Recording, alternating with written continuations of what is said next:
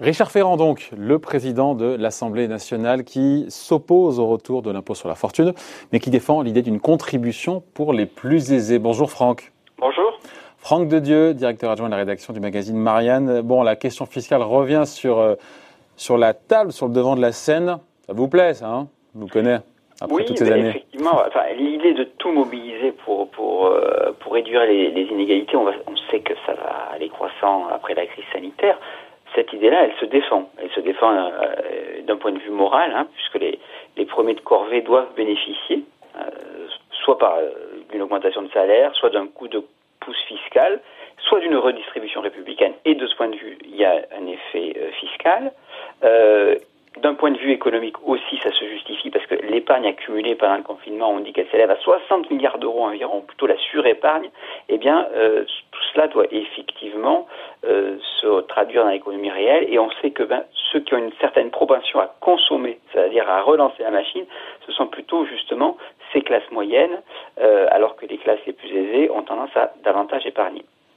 Et puis enfin, dernier, dernier élément, c'est le levier fiscal euh, qui fait partie de cet arsenal politique pour corriger les inégalités. On se souvient que Roosevelt euh, l'avait bien compris et il avait haussé, il avait augmenté les impôts au cours de son mandat pour financer son New Deal. Donc la question fiscale, elle se pose d'un point de vue social. D'ailleurs, pardon, historiquement, je crois qu'il avait poussé le taux marginal de l'imposition à 90%, non, à l'époque Oui, alors, mais c'est quand même plus tard. Euh, c'est pas euh, au moment de, sa, de son entrée en fonction au milieu des années 30. Ça, le, le, le, taux va monter progressivement pour arriver à ces niveaux très élevés, mais c'est plutôt dans les années 60. Bon, mais sauf que euh, l'ISF, encore une fois, la suppression de l'ISF, à l'heure de la circulation des, des capitaux, enfin voilà, c'est une vieille lune. Vous l'entendez cet argument économique Oui, euh, bien sûr, je, je, je l'entends. Euh, je ne ferai pas le coup euh, marxiste de l'argument de classe, mais un peu quand même. Il y a le côté daté de, de, de, de l'ISF repose sur sa vocation à, à corriger quand même. Et c'est vrai que la deuxième gauche dans les années 80, en particulier Mitterrand, quand il revient au pouvoir, il va mener une politique libérale avec son Premier ministre Rocard, et pourtant, il va utiliser euh, l'ISF comme une sorte de ruse de la raison. Et quelque part, le caractère très euh, symbolique de l'ISF, c'est le brevet de la gauche pour corriger des inégalités qui sont produites par un système que la gauche elle-même s'était résolue euh, à promouvoir. Elle ne corrige pas le système, elle corrige les effets délétères Exactement. du système. Donc effectivement, c'est en ce sens que je vous dis, je suis un petit peu marxiste sur les bords, c'est-à-dire que euh, la, question euh, de l'ISF est une question qui ne touche pas véritablement euh, aux origines de, des inégalités que ça produit. Il y aura même une sorte de bonne conscience vis-à-vis d'une intervention qui est en fait ex post, qui intervient après, comme disent les économistes, après pour corriger des travers qui sont naturels au système capitaliste. Donc le piège du symbole ISF, le piège du symbole de cette ISF, c'est justement de réduire la politique économique à une politique fiscale. C'est par exemple exactement ce qu'a fait Hollande en 2012. Il dit, bon, on va taxer les plus riches 75%, c'est formidable, mais sans remettre en question des choses plus fondamentales, comme par exemple la liberté de circulation des flux des marchandises et des capitaux qui est soutenue par l'Union européenne. Là, on est dans du systémique. Ouais, et là on est dans, dans, du révolutionnaire, alors que finalement, euh, à vous écouter, l'ISF c'est pas c'est pas un instrument révolutionnaire, c'est ça? Euh, je, je, pourrais même vous dire que quelque part, c'est peut-être un élément anti-révolutionnaire. C'est-à-dire, c'est un élément qui permet de, de quelque part de corriger à la marge euh, des effets inégalitaires avec une dimension largement symbolique pour proroger un système qui, qui produit de plus en plus d'inégalités. Encore une fois, il, peut l'être, euh, cet, ISF, s'il intervient dans une logique systémique. Euh, mais j'ai tout de même des doutes là-dessus. Sachez, David, que la différence entre l'IFI euh, d'Emmanuel Macron sur, la fortune immobilière et l'ISF, c'est 3 milliards. 3 milliards, c'est un jour de recette fiscale. Donc le compte n'y est pas. Le compte n'y est pas, mais c'est la symbolique oui, mais justement, si on s'en tient à un symbolique, euh, le, propre de cette crise, justement, c'est que me semble-t-il, hein, je ne veux pas être trop péremptoire là-dessus, mais c'est que les citoyens se sont rendus compte que ce n'était plus le symbolique n'était plus euh, véritablement euh, convaincant. Euh, regardez par exemple Emmanuel Macron qui fait, qui convoque le souvenir de Clémenceau, de De Gaulle, du Conseil national de la Résistance, face à un Édouard Philippe qui lui plus modestement répond à des questions, essaye de parer au plus pressé. voilà, et on s'aperçoit que ce qui marche actuellement, c'est plus le symbolique, c'est plus le, le, le, cette, cette, idée. Euh, non, les, les, Français sont en attente de choses qui sont beaucoup plus concrètes. Alors c'est presque même, ça va un peu à revers de l'esprit français qui est celui euh, du, du, panache, des grandes idées. Et là, c'est un peu pareil pour l'ISF. C'est-à-dire que, euh, même si vous, allez peut-être dire que ma comparaison entre le jupitérisme de, de Macron et, la symbolique de l'ISF, euh, ça n'a rien à voir, mais pas tout à fait. Parce qu'on reste dans le symbole. Et le symbole, à un moment donné, lorsqu'on est en période de crise importante, et en particulier de crise économique, eh bien, ça compte, ça ne compte plus. Euh, L'ISF, c'est 0,1% du PIB. Alors, vous allez dire que la différence entre la droite et la gauche, c'est 0,1% du PIB. Vrai, on peut le dire, ça. Mais à ce moment-là. Vous mettrez de l'eau au moulin de certains en disant ça.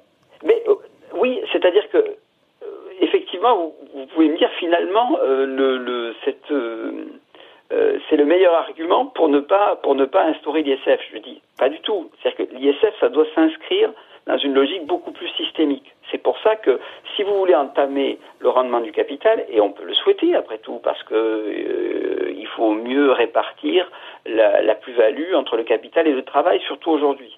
Eh bien, vous pouvez imaginer, si vous voulez euh, porter atteinte à, tout ce qui est arbitrage et spéculation, à la liberté de circulation des capitaux. Ah ouais. bon, oui, on n'en est pas encore là, mais c'est vrai qu'au moins on, s'attaquerait aux, racines éventuellement du, du, problème. C'est-à-dire qu'à partir du moment où vous mettez euh, les, ceux qui disent mais euh, vous, vous, vous, restez dans un univers de liberté absolue de circulation des capitaux et puis vous taxez davantage des capitaux, il peut y avoir des fuites. Cet argument-là, il n'est pas totalement idiot. Donc, euh, ce que je veux dire, c'est qu'en plus de ça, sur la, liberté de circulation des capitaux, on en fait vraiment quelque chose d'une question absolument tabou. Euh, mais comment vous faites concrètement pour remettre en cause la liberté de circulation des capitaux, Franck? Alors, ben ça, c'est une, c'est un, alors, ça peut se faire au niveau européen, hein, ah. se dire, ben voilà. Euh, mais là, on sera un peu seul hein, au niveau européen. Alors, ça, oh, ben, attendez, euh, pas tout, pas, c'est pas tout à fait vrai parce que à, à, part quelques pays euh, comme l'Irlande, euh, comme les Pays-Bas qui sont des, des, paradis fiscaux, comme le Luxembourg, il y a quand même des, des, des puissances européennes qui commencent à se dire ça suffit ça, et puis qui vont être qui vont être amenées à davantage taxer le capital parce que partout, partout, partout, on le demande.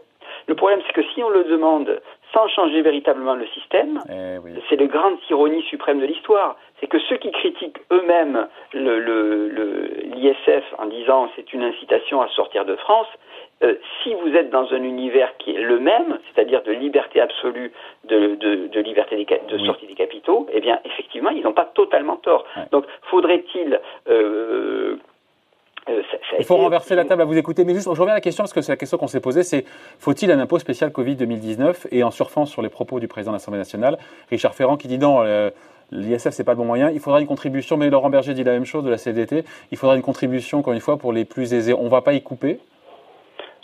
Je pense Même si ça ne résout pas le problème de fond. Je, je pense qu'on n'y coupera pas. Maintenant, là, ce qui va se...